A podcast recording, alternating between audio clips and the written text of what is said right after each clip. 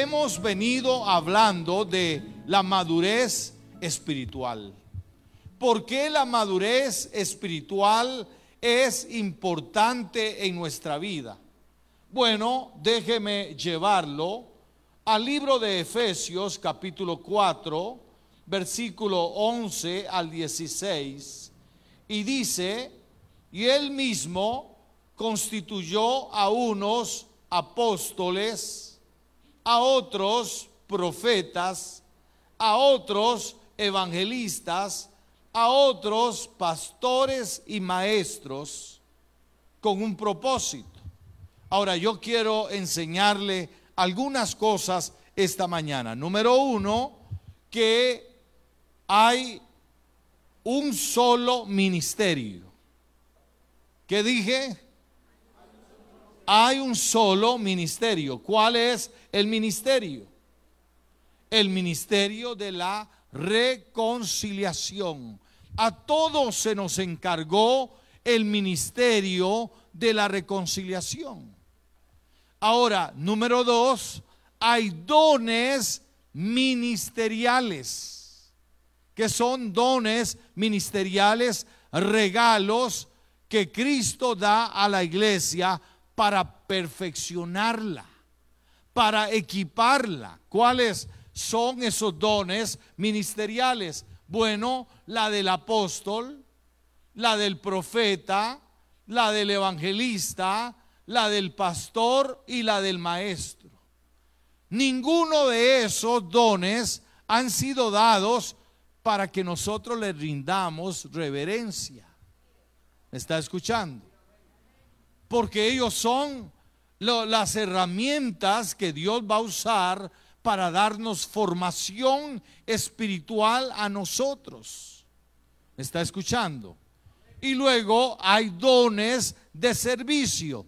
Hay dones de servicio, como las, las personas que sirven aquí en la iglesia, que por cierto tenemos un gran déficit, necesitamos gente en las cámaras, gente en producción, necesitamos gente en las diferentes áreas de la iglesia, la música, necesitamos gente sirviendo eh, aquí en, en el templo, necesitamos, esos son dones de servicio. Entonces dije, hay un solo ministerio, ¿cómo se llama ese ministerio? El ministerio de la reconciliación, según de Corintios capítulo 5, versículo 18 al 20. Allí está el ministerio de la reconciliación. Número dos, dije que hay dones ministeriales, los dones del apóstol, profeta, maestro, evangelista, pastor.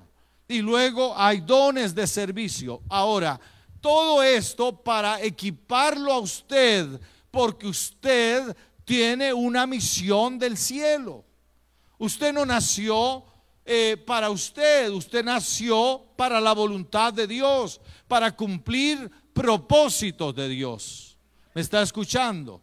Al final del día, en la, cuando usted se muera, usted no será evaluado por las posesiones que usted adquirió, no será evaluado por lo famoso que usted fue, no será evaluado por las riquezas que usted contuvo, no será evaluado por los títulos, será evaluado por la fidelidad que usted tuvo a la misión de su vida.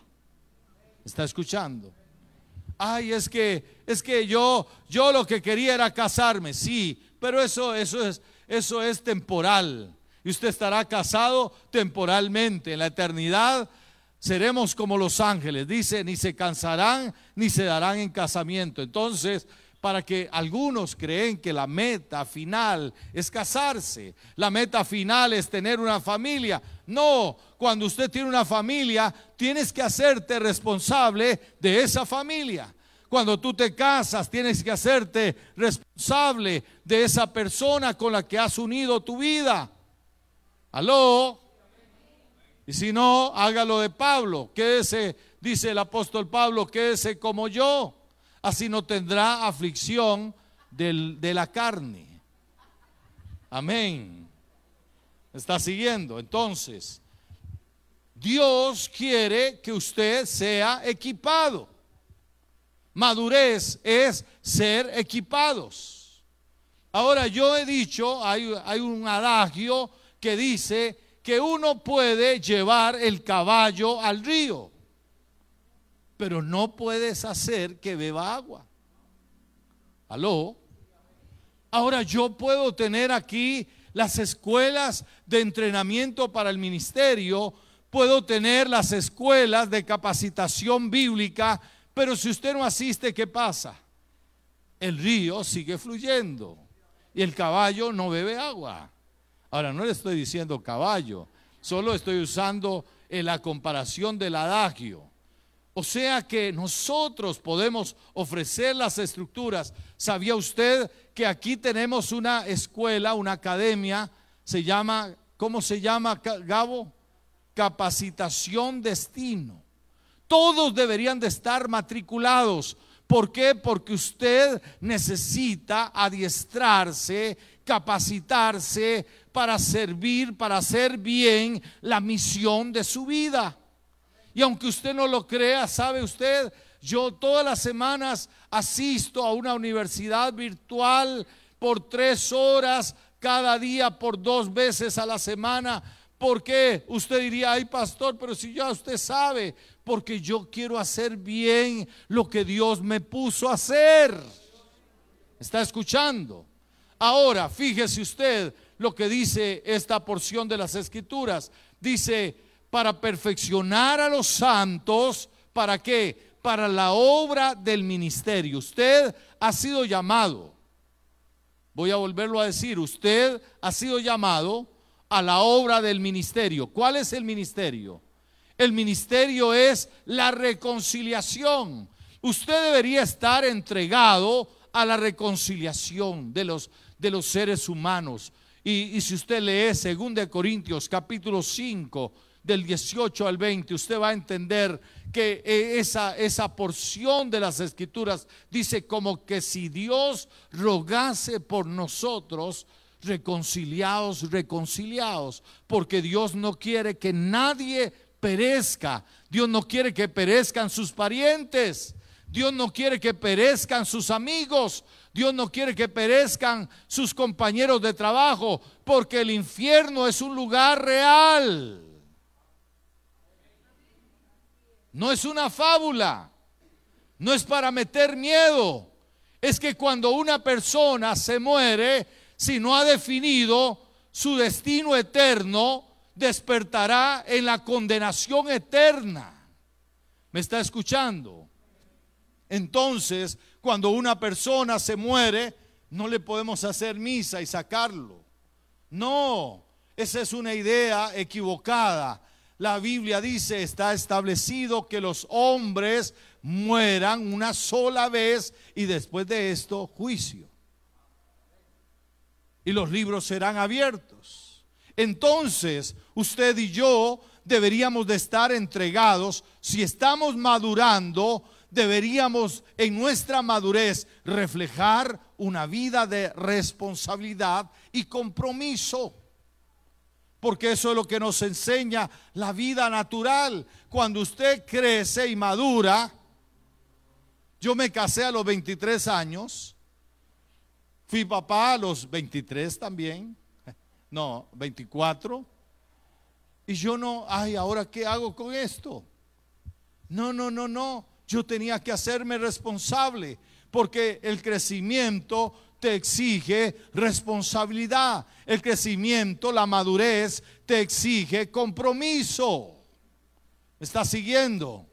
Iglesias que maduran, iglesias que crecen, iglesias que tienen personas que se desarrollan espiritualmente son altamente comprometidas, porque dice ahí, para la edificación del cuerpo de Cristo, hasta que todos lleguemos, todos lleguemos, Dios quiere que todos lleguemos a la unidad de la fe.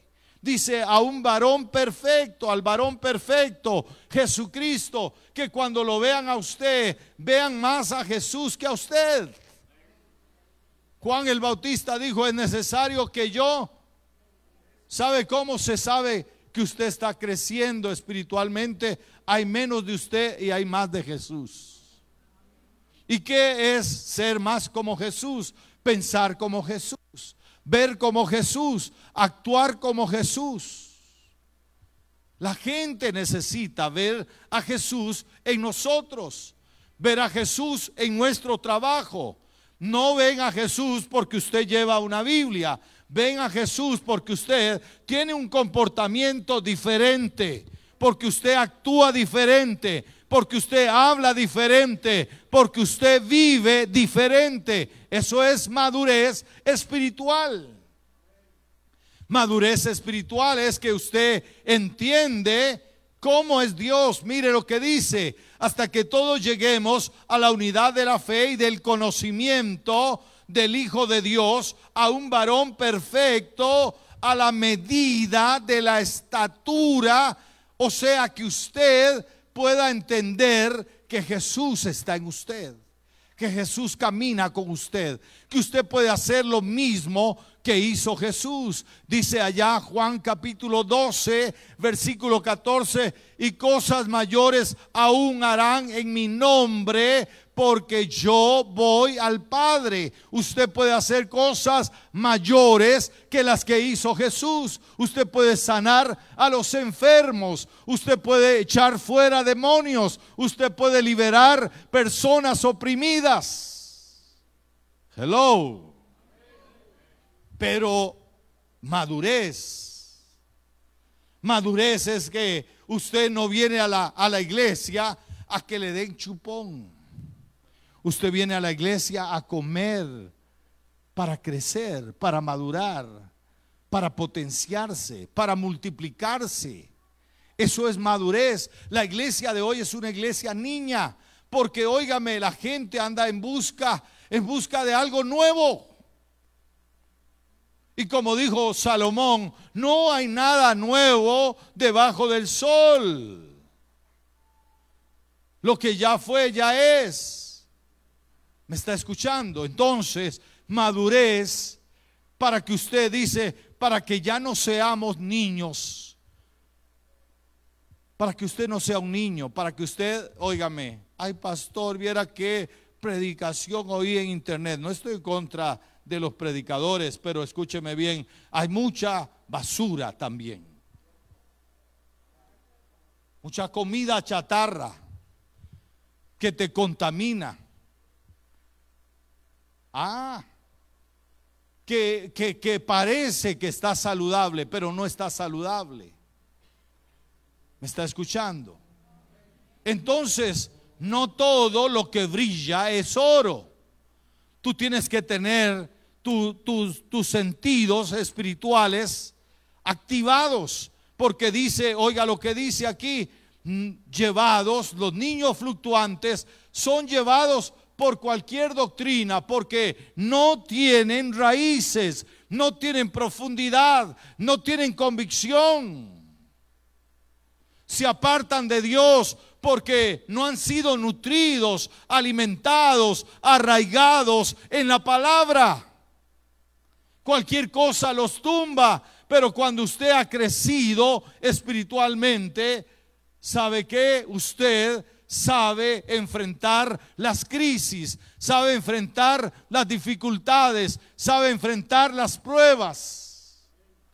Ahora dice aquí que no seamos llevados por todo viento de doctrina, por estratagema de hombres, por artimañas, por, dice, estaba leyendo esta palabra en el griego y es cubos, y dice que cubos es una manera artificiosa de engañar. En estos días hay gente que está siendo engañada. Yo perdí una linda familia hace un tiempo atrás porque empezaron a oír a estos a estos mesiánicos, a estos judíos, judaizantes. Y escúcheme bien, usted no necesita ser judío ni ser judaizado. Usted es un hijo de Dios, un gentil que Dios lo ha hecho pueblo. Tú eres pueblo. No dudes de tu identidad. No dudes de, lo que eres. Porque el enemigo viene a sembrar. Y ahorita vamos a hablar de los impedimentos. ¿Por qué no crecemos?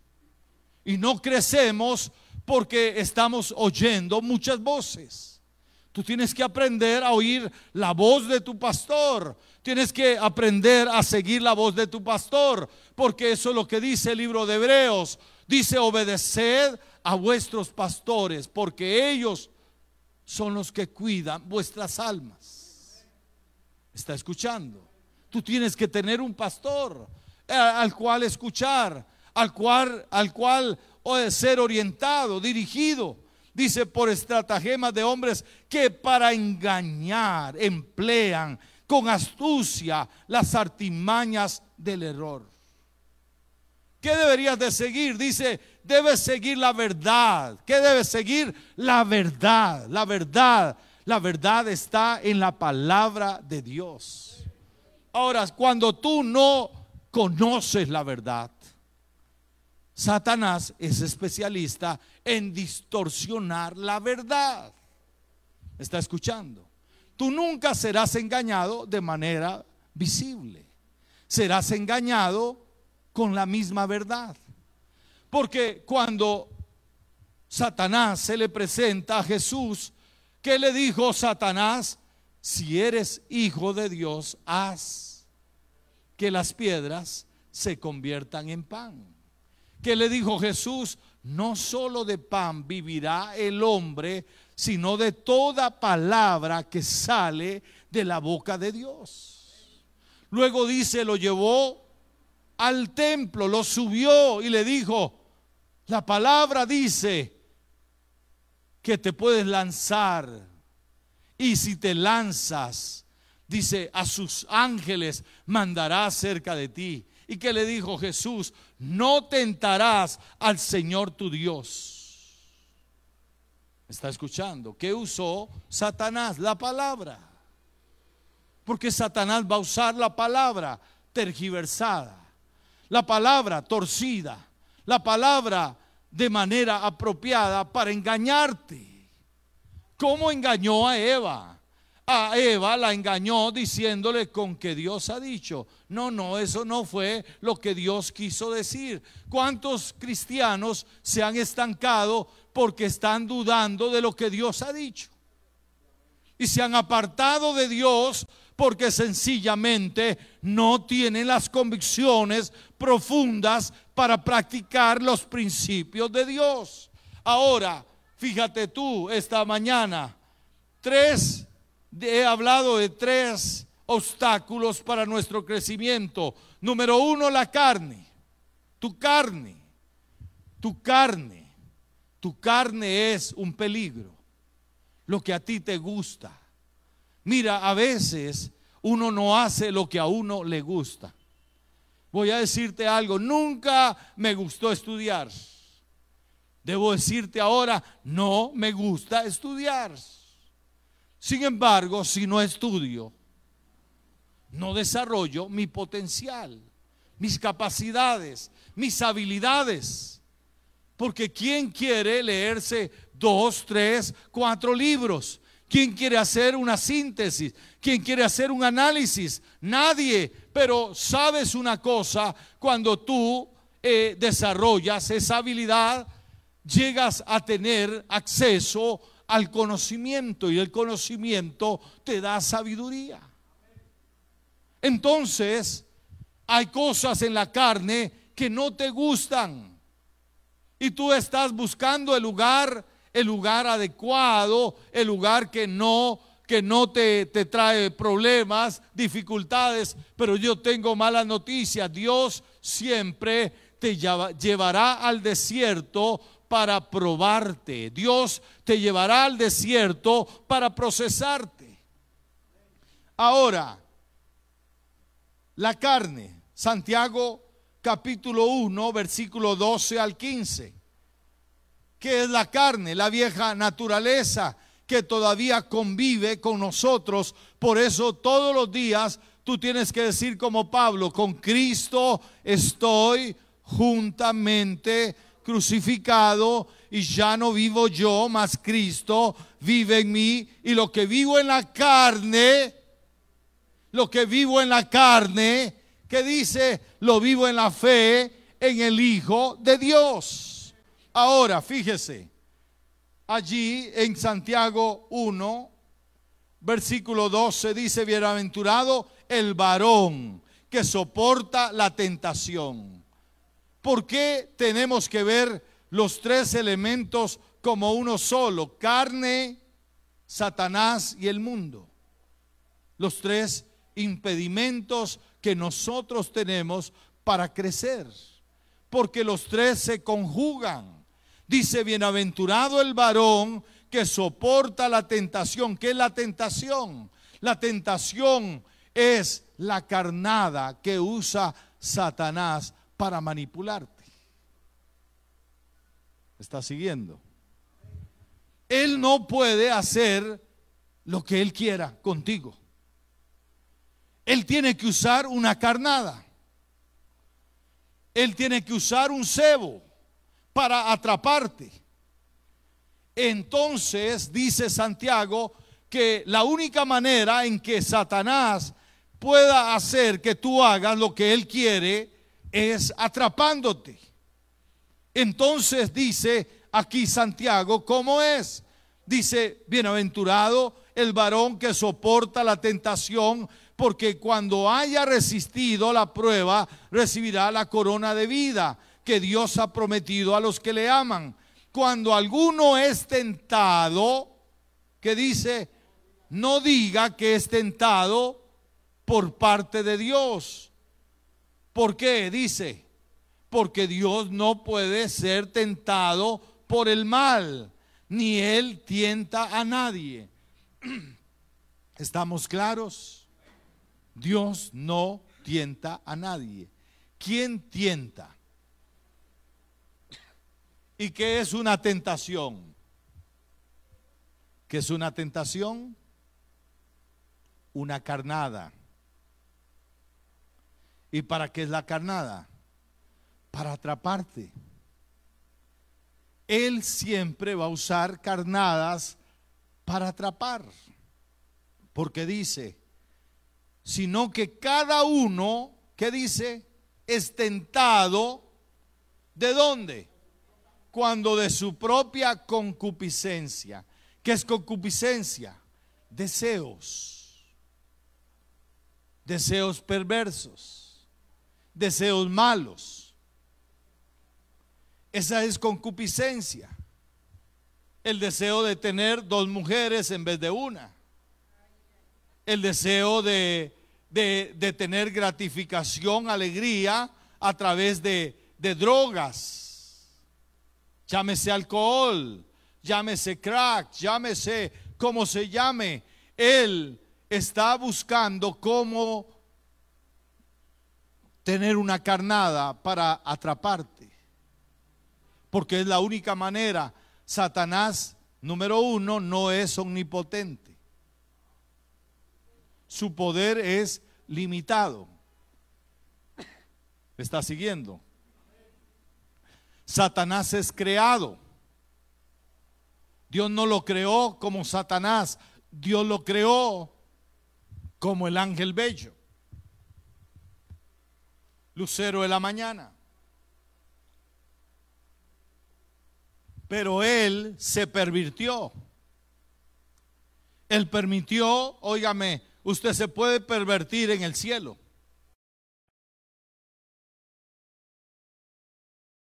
Lugar donde usted está, se trata de lo que usted guarda en su corazón. Entonces, Luzbel, el ángel bello, se convirtió en el adversario de Dios, porque Satanás significa adversario para que no, no le dé una connotación eh, mitológica al diablo. Significa adversario, él es el adversario, pero desdichadamente para el diablo, nada de lo que él haga será destructivo, porque todo servirá a los propósitos eternos de Dios. Porque Jesús le dijo, a tu Dios solo servirás y a Él solo adorarás. Aunque Él no quiera adorar a Dios, tiene que adorar a Dios. Entonces el diablo, la única manera que puede usar es la, es la tentación para tomar poder sobre nosotros. ¿Cómo toma poder sobre tu vida? A ver si me están siguiendo. Por la tentación. Lo que a ti te gusta. Por eso, aunque usted se sienta, uy, es que esta iglesia es fea. Si Dios lo puso aquí, quédese aquí mejor. Plántese aquí, eche raíces aquí. Porque nada es casual. Porque hay algunos que están brincando, esos son niños fluctuantes, andan buscando placer. Satanás sabe que hay algunos consumidores religiosos y entonces eh, les produce hambre de placer. Ay, es que no me gusta cómo cantan, no me gusta. El pastor a veces me hace un enredo.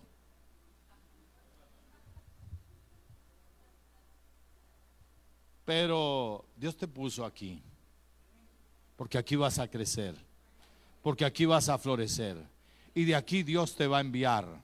Aquí Dios te va a impulsar. Te va a desarrollar.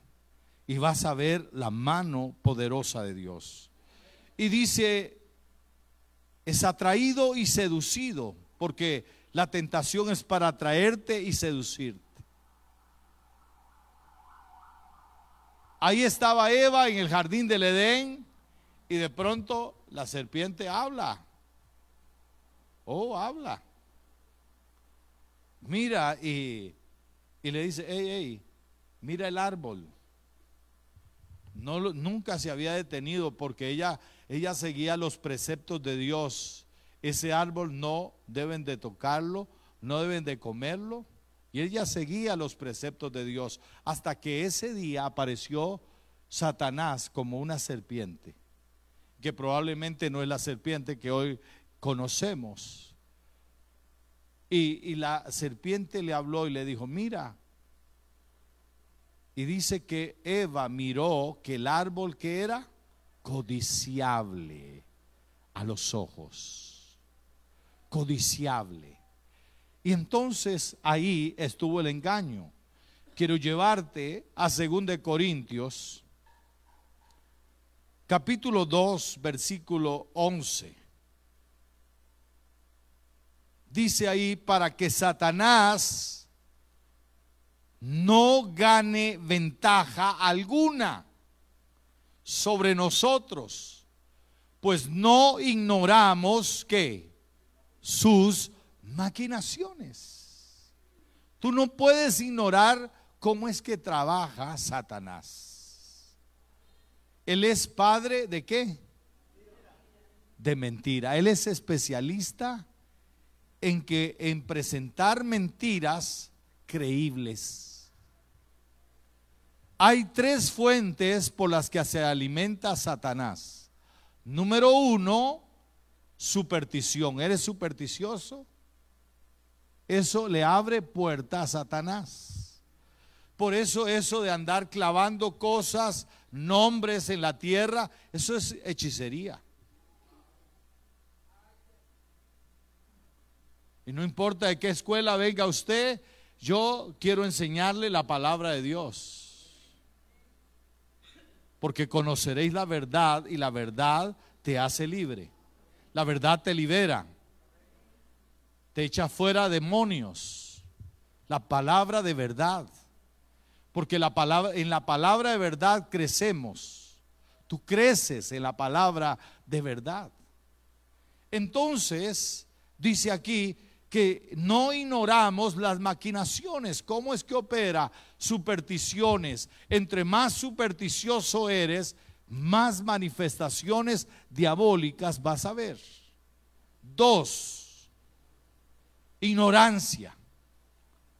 Entre más ignores la palabra, por eso todo creyente maduro ya conoce toda la Biblia.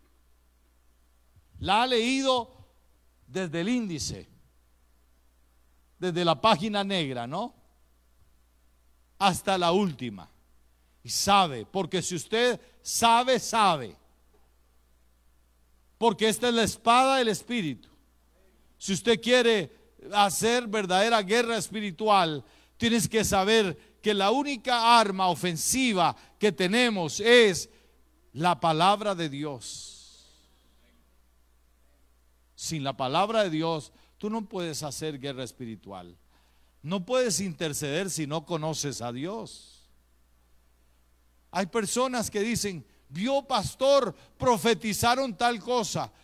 Ignoran que cuando Dios revela algo, Dios no está revelándolo para que ocurra.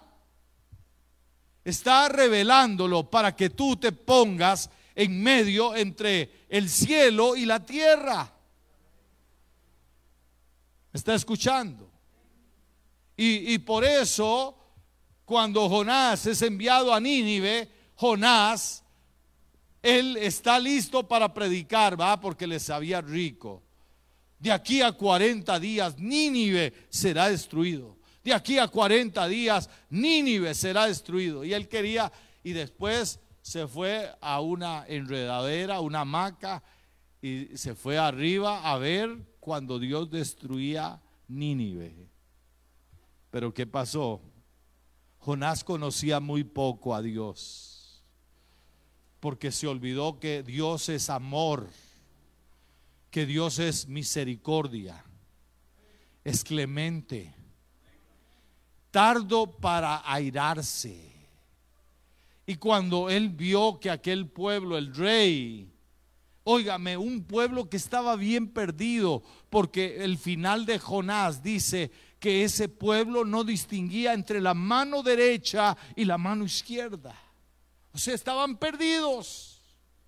Sin embargo, el rey vino y se humilló delante de Dios y pidió que todos ayunaran, hasta los perros.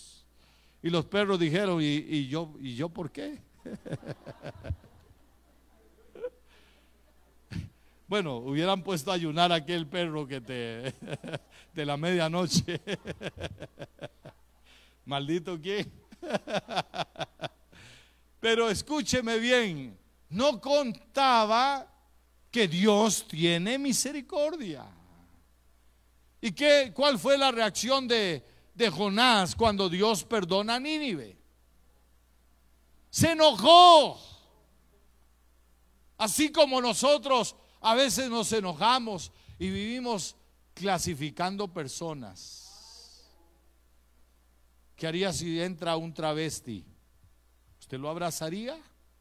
¿Lo amaría como Dios lo ama? ¿Qué haría usted con un, con un homosexual? ¿Con una lesbiana? ¿Lo tiraría afuera? Porque usted se cree muy santo y este lugar es tan santo que no es digno de recibir ese, ese tipo de personas. Usted está equivocado. Dios ama a esas personas. Y la única manera en que los vamos a cambiar es amándolos. El diablo quiere que usted tenga odio contra ellos. Usted se ha, ignorado que Dios hace llover sobre buenos y malos.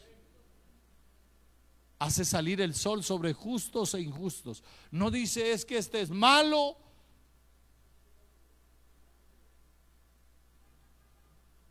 Dios ama a todas las personas. Y sabe, yo intento que usted sea como Jesús.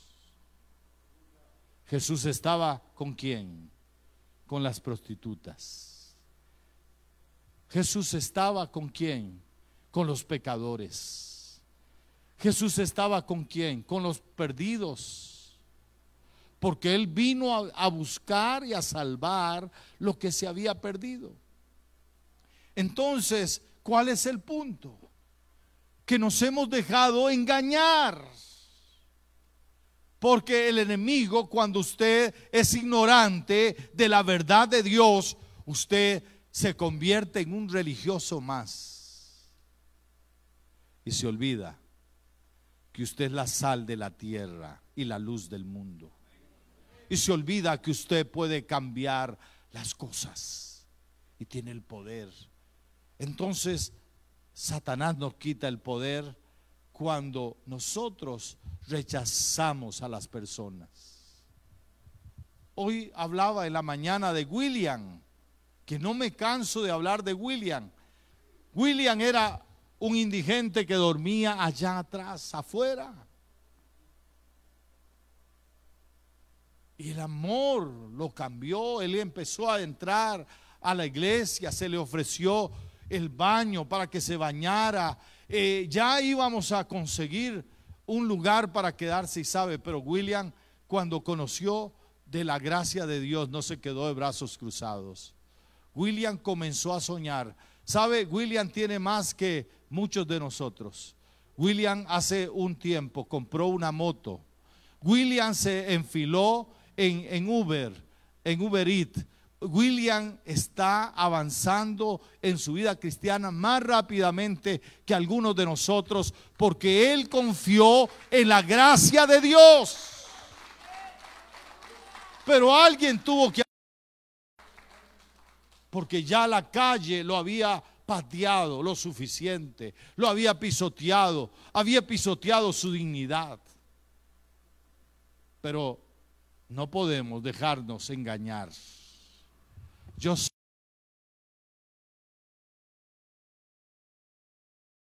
Ana contaba de Mauricio. Mauricio era un hermano que Dios nos regaló, que era hijo.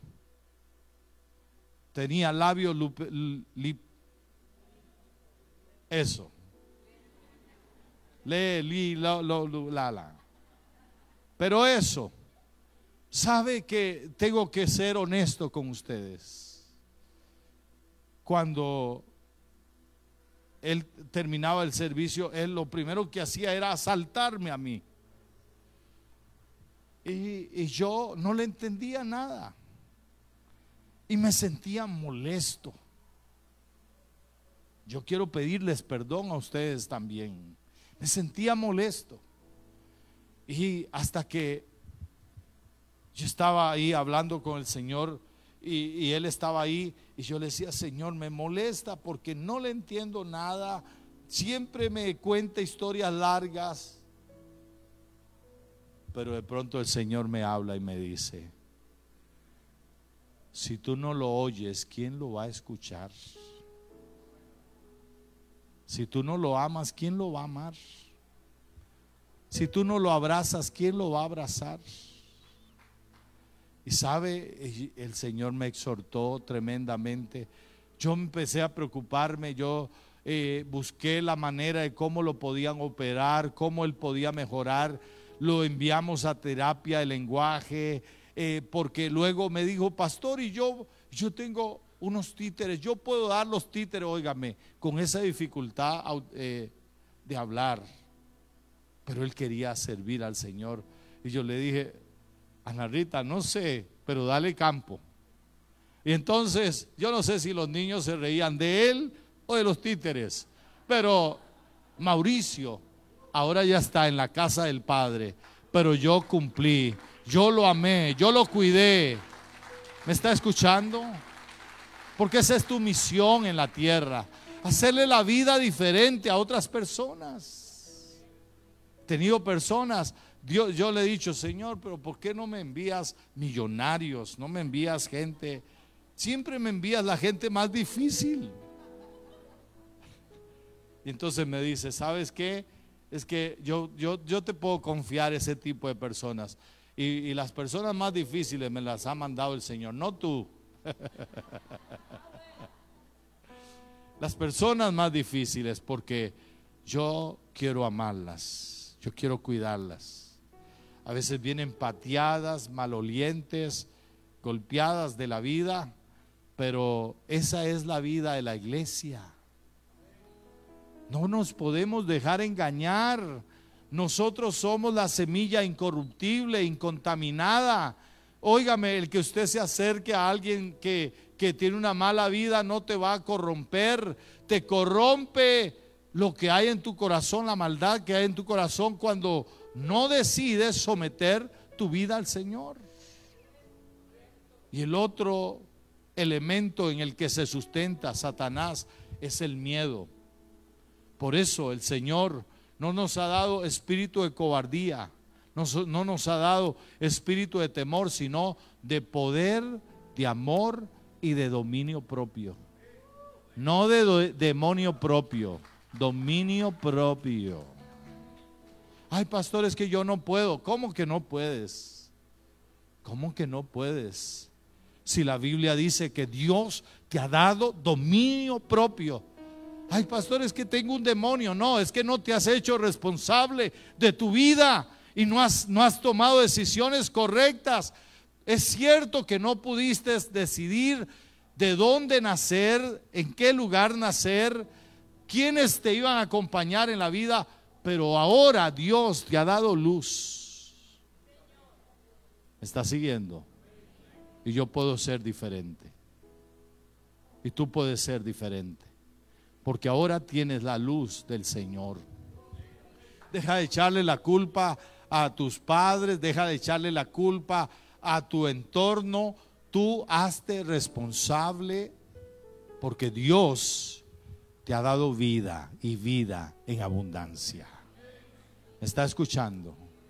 Entonces, rápidamente nos pasamos, pero cinco cosas que Satanás utiliza. Número uno, falsas enseñanzas. Número dos, falsos apóstoles. Número tres, falsos profetas. Número cuatro, falsos cristos. Y número cinco, falsos maestros. Y todos están en la Biblia. Y termino con esto. Según de Corintios 11, 13 al 15, ahí mismo. Dice, porque estos son falsos apóstoles obreros fraudulentos que se disfrazan como apóstoles de Cristo. Y no es maravilla porque el mismo que, ¿qué hace? Se disfraza como un ángel de luz. No adores hombres, nunca me adores. Yo tengo yo tengo la responsabilidad de modelarte a Cristo, pero no me sigas a mí, sigue a Jesús. Puesto los ojos en Jesús, el autor y consumador de la fe. Madura, crece, madura en la palabra. No me estoy quitando el tiro, pero ¿sabe qué? Hay gente que adora hombres toman la palabra de los hombres como última palabra. Tú tienes que ser habido, adiestrado en la palabra. Todo lo que no está en la palabra. Ahora tienes que tener dominio de la palabra, porque Satanás va a usar qué? ¿Para qué? Para engañarte. Porque no todo lo que brilla es oro. Póngase de pie en esta mañana. Padre, en el nombre de Jesús, ayúdanos a madurar. Ayúdanos a crecer espiritualmente con raíces profundas en tu palabra y a ser obedientes. Tu palabra dice, someteos pues a Dios resistid al diablo y él huirá de vosotros. Padre, en el nombre de Jesús, yo bendigo sus vidas, bendigo sus corazones, bendigo sus fuerzas en el poderoso nombre de Jesucristo. Y yo hoy te libero de toda falsa enseñanza, de toda semilla que fue sembrada en tu mente y en tu corazón que te ha hecho caminar equivocadamente. Te libero en el nombre de Jesús, porque Jesús pagó el precio de tu libertad. En el nombre poderoso de Jesucristo lo declaramos. Amén y amén.